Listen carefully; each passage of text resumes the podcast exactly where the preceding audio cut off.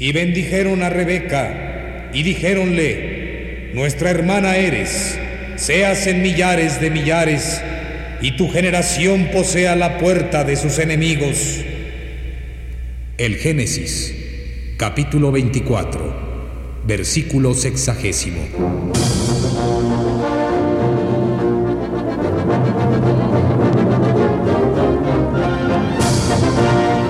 Las hijas de Rebeca. De Dylan Thomas.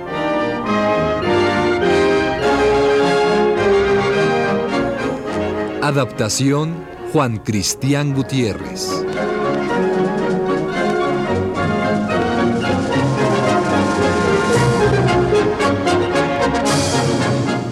Capítulo primero.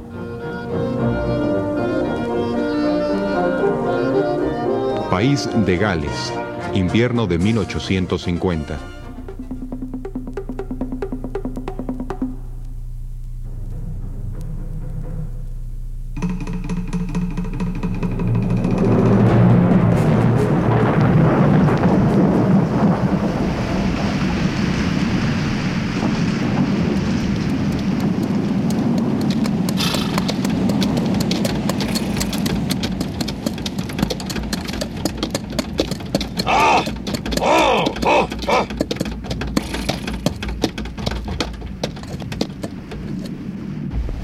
Señor. Abominables, más bien. No hagamos mal uso de los términos. ¿Espera usted el coche correo? Esperarlo. Para no decirlo mal esta vez, señor, ansiarlo es más justo. Estoy aquí desde las tres y calado hasta el tuétano. Tendrá que esperar hasta medianoche. Lo rebasamos leguas atrás. Viene con lentitud. Dos de los animales cojos, una dama histérica y el cochero borracho. Eh, dígame, ¿a dónde se dirige? A Pembroke, a mi cena y a un buen baño de mostaza. Ah, vamos en la misma dirección. Eh, pero suba, suba usted. Encantado, señor. Gracias. El cochero, por la izquierda. Sí, señor, sí, señor Anthony, por la izquierda. ¡Ale! ¡Ah!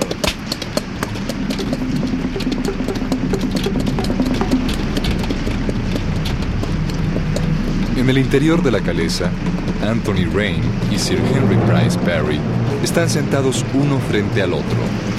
El primero trata de reducirse aún más dentro de su pesado capote militar. Es un hombre joven, de aspecto quieto y tenor suave, tardo en sonreír pero de inteligencia aguda y humor velado por su aire de estudiada indiferencia. Sir Henry es un caballero de edad media, bien alimentado, de carnes algo sueltas y tensión creciente, amigo de chanzas y del oporto añejo. Sir Henry se remueve ahora en el interior de su grueso sobre todo. Tengo una anforita aquí.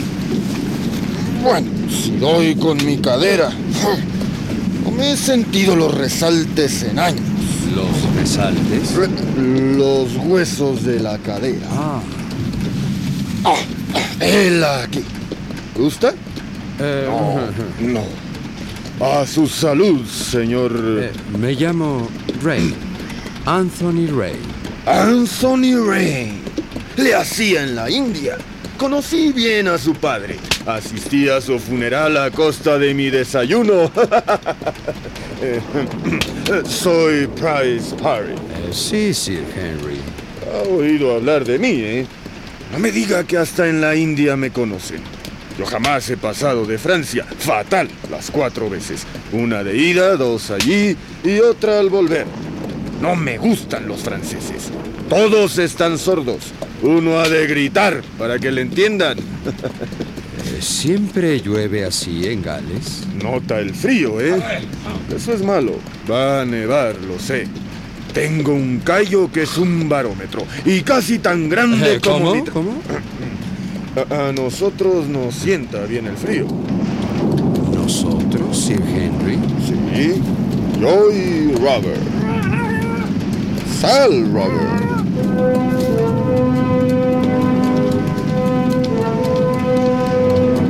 Y Un gato negro asoma la cabeza entre los pliegues del húmedo y voluminoso tapado de Sir Henry.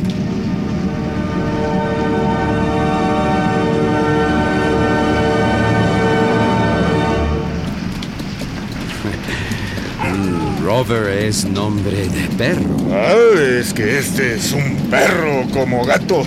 ¿Verdad, Robert?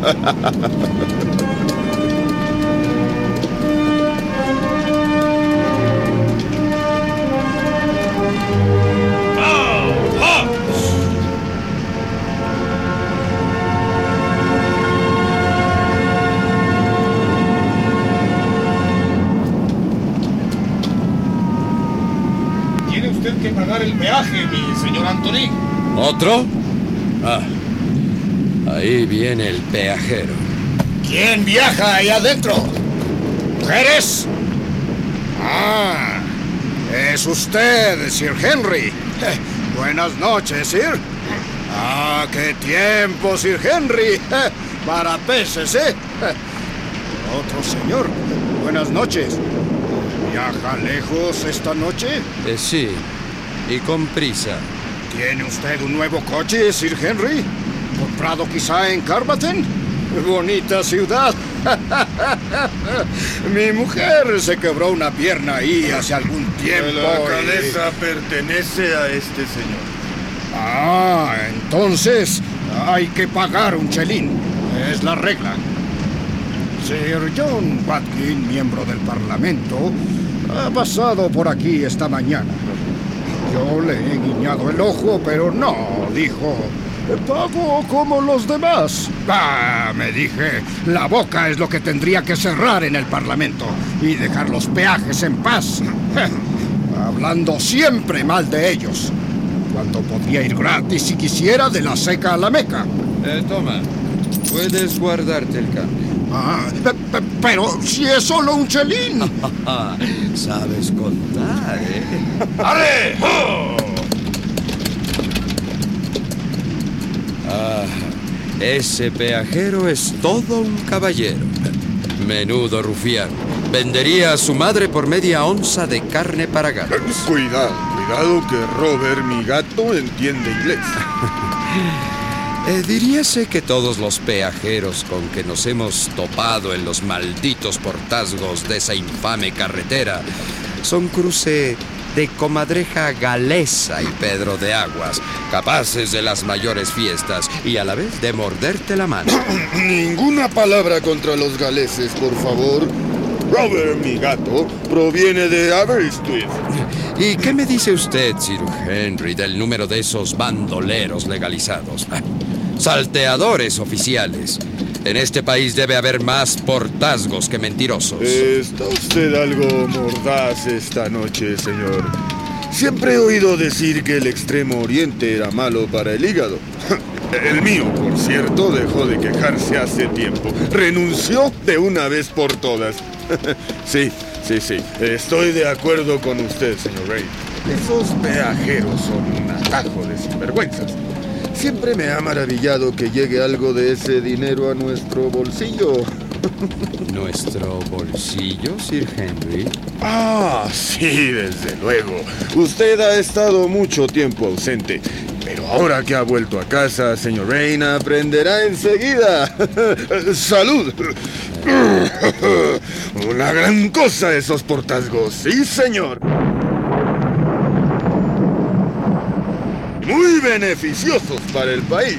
Para el país, Sir Henry. Bueno, entre usted y y Robert, digamos que para nosotros.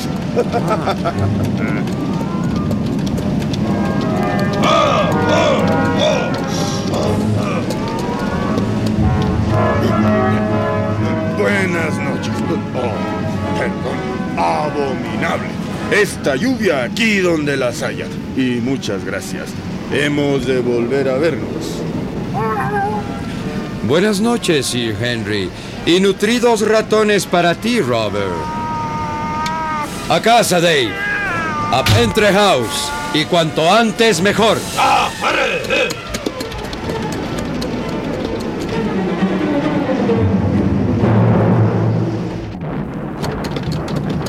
Una vía ancha, en un portalón de entrada. Panther House se recorta pespunteada por las luces de las ventanas de la planta baja. Sarah Jane Jones, ama de llaves, gruesa, risueña con aire maternal, sale a recibir la calesa recién detenida.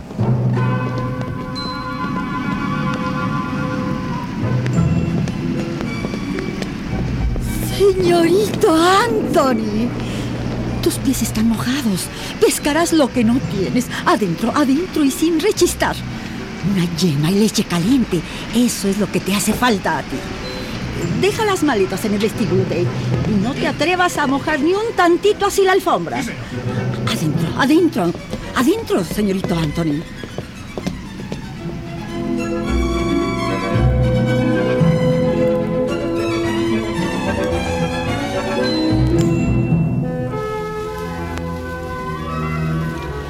Tómate la leche ahora. De pequeño jamás te hiciste del rogar. A ver, vamos, vamos, de una vez. Eh, ¿Puedo echarle justo una gotita de brandy? ¿Mm? ¿Solo una gotita? El armario está cerrado. Pero tú tienes las llaves, Sarah Jane. Están en mi habitación. Puedo ir por ellas, Sarah Jane Jones. Oh, ningún hombre ha puesto jamás los pies en mi habitación desde el día en que Mr. Jones, Dios lo tenga en su gloria, pescó las amígdalas en 1837 y ya no las soltó. Amén. Y ahora, a la cama contigo. Y no te olvides de las canafístulas purgantes. Ay, qué hermoso es estar de nuevo en casa, Sarah Jane. En casa y siendo adulto. Vamos, adulto. Solo porque has sido casaca roja entre paganos. Pero tendrías que ver a Miss Ryan. Esa sí que ha cambiado. Ha venido esta tarde con su señoría para preguntar cuándo te esperábamos. ¿Y qué le has dicho? Que pasarías por Sarn Hall mañana a primera hora. Y no dejes de limpiarte las botas al llegar, ¿eh? Y dime, ¿cómo está Lord Sarn? Como siempre. El hombre más distraído de Pembroke. Bajó a cenar la semana pasada con el gorro de dormir puesto, imagínate. Dijo que creía que era viernes, pero ¿qué tenía que ver eso con el hecho de llevar gorro de dormir para cenar? Imagínate. Es algo que nadie sabe. Eh, ¿Sabes? He visto a Sir Henry Price Parry esta tarde. Es un sujeto muy particular. Mm, él y su gato negro. En tiempo de mi abuela, lo hubieran quemado por brujo. Dijo que tenía algo que ver con los portazgos, que se saca mucho dinero de la sociedad de peajes. ¿Qué significa todo eso en realidad, Sarah Jane? Ay, no entiendo de esas cosas.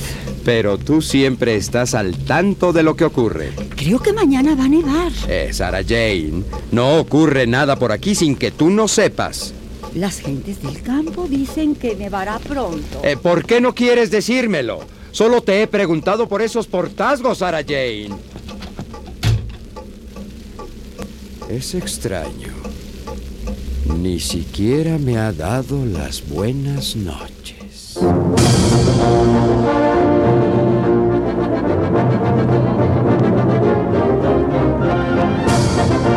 Las hijas de Rebeca de Dylan Thomas. Adaptación Juan Cristián Gutiérrez. En este capítulo, Luis Miranda fue Anthony Rain, Antonio Rangel fue Sir Henry Price Parry, Ricardo Lezama fue Jack el Mojado, Violet Gabriel fue Sarah Jane Jones y Eugenio Castillo, el narrador.